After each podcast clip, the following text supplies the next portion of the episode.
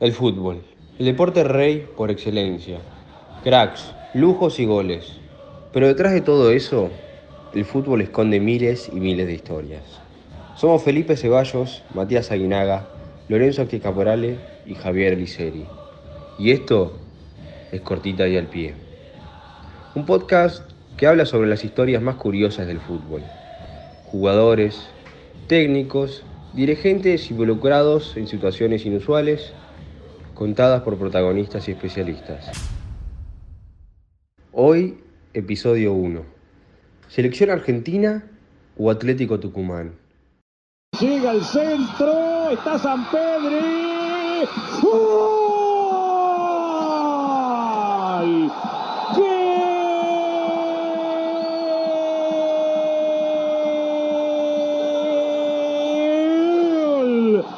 Atlético Tucumán. Parece un gol más de un partido de Copa Libertadores, pero hay algo muy particular en ese cabezazo llovido de San Pedri que entró en el arco del Nacional de Ecuador.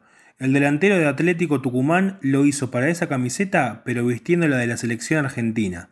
¿Qué fue lo que pasó? ¿Es el único caso? Te la contamos cortita y al pie.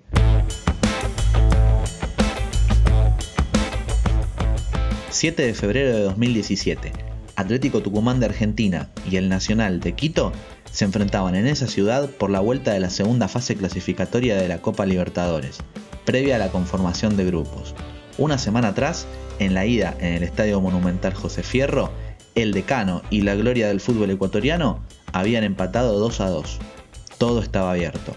Al mismo tiempo, Ecuador era la sede del Campeonato Sudamericano Sub-20 en el que las selecciones de esa categoría de los 10 países que integran la CONMEBOL, además de dar la vuelta olímpica, buscaban alguna de las cuatro plazas para clasificar al Mundial de Corea del Sur.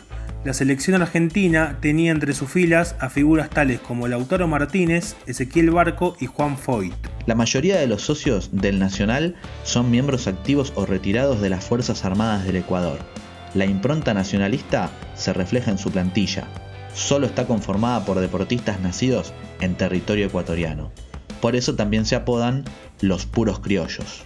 Juegan de local en el Estadio Atahualpa de Quito a 2.780 metros sobre el nivel del mar, donde ganar suele ser una hazaña hasta para el seleccionado mayor de Argentina o Brasil. Por eso, como hacen siempre los planteles que juegan en la altura, esta vez Atlético Tucumán también tenía planeado llegar a Quito sobre la hora del partido, para reducir los efectos adversos de jugar en la altura.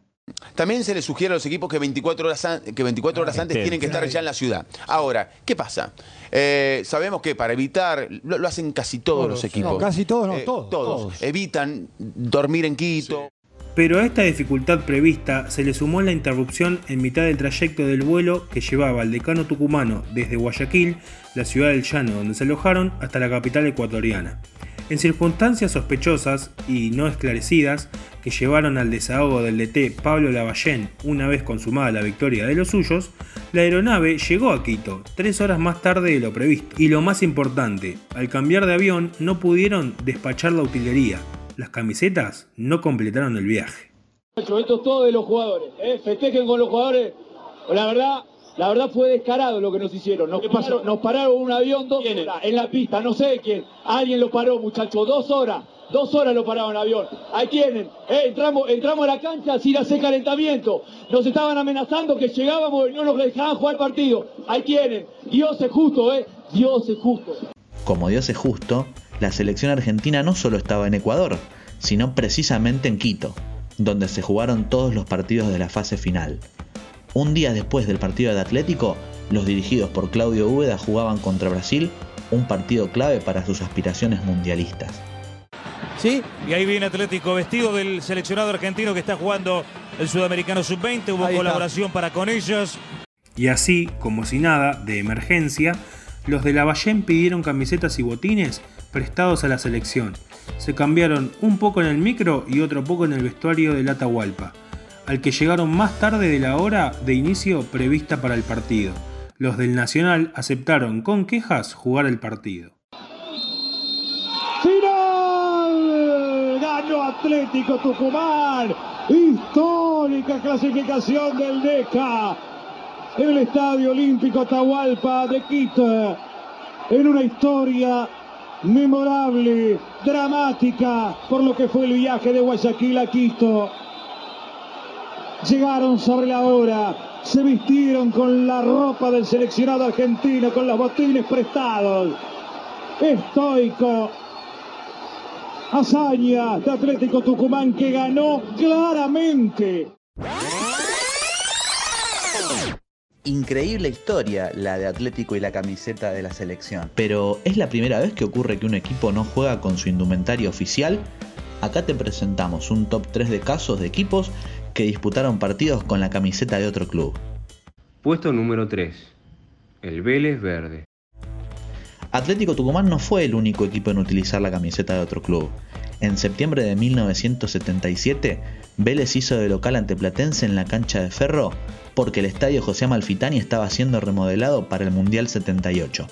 Al estar Platense vestido de blanco y sin vestimenta alternativa, a Vélez no le quedó otra opción que utilizar la camiseta de Ferro, uno de sus clásicos rivales.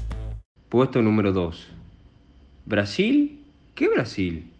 En 1937, en el Campeonato Sudamericano, actualmente llamado Copa América, Brasil y Chile, que debían enfrentarse en cancha de San Lorenzo, tenían solo camisetas blancas para sus jugadores y pocas ganas de buscar una alternativa.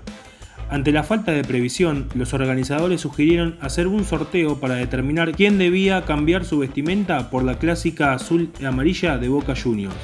La camiseta le terminó tocando a Brasil, que ganó el partido 6 a 4. Puesto número 1. River. ¿De amarillo y negro? Luego de consagrarse tricampeón en agosto de 1980, River disputó en España la Copa Joan Gamper y debió jugar el partido por el tercer puesto ante PSV Eindhoven de Holanda, que tenía una camiseta similar.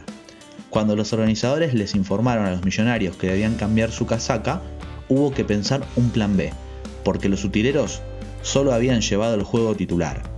Así fue que River utilizó una amarilla con una banda negra, la alternativa de Barcelona.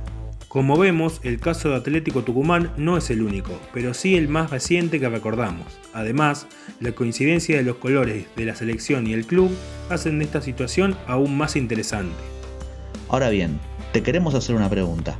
¿Te imaginas jugar en 10 equipos profesionales durante tu carrera, pero en realidad no jugar en ninguno? En el próximo capítulo, la inverosímil historia del Kaiser Carlos Enrique Raposo, el futbolista que no sabía jugar al fútbol.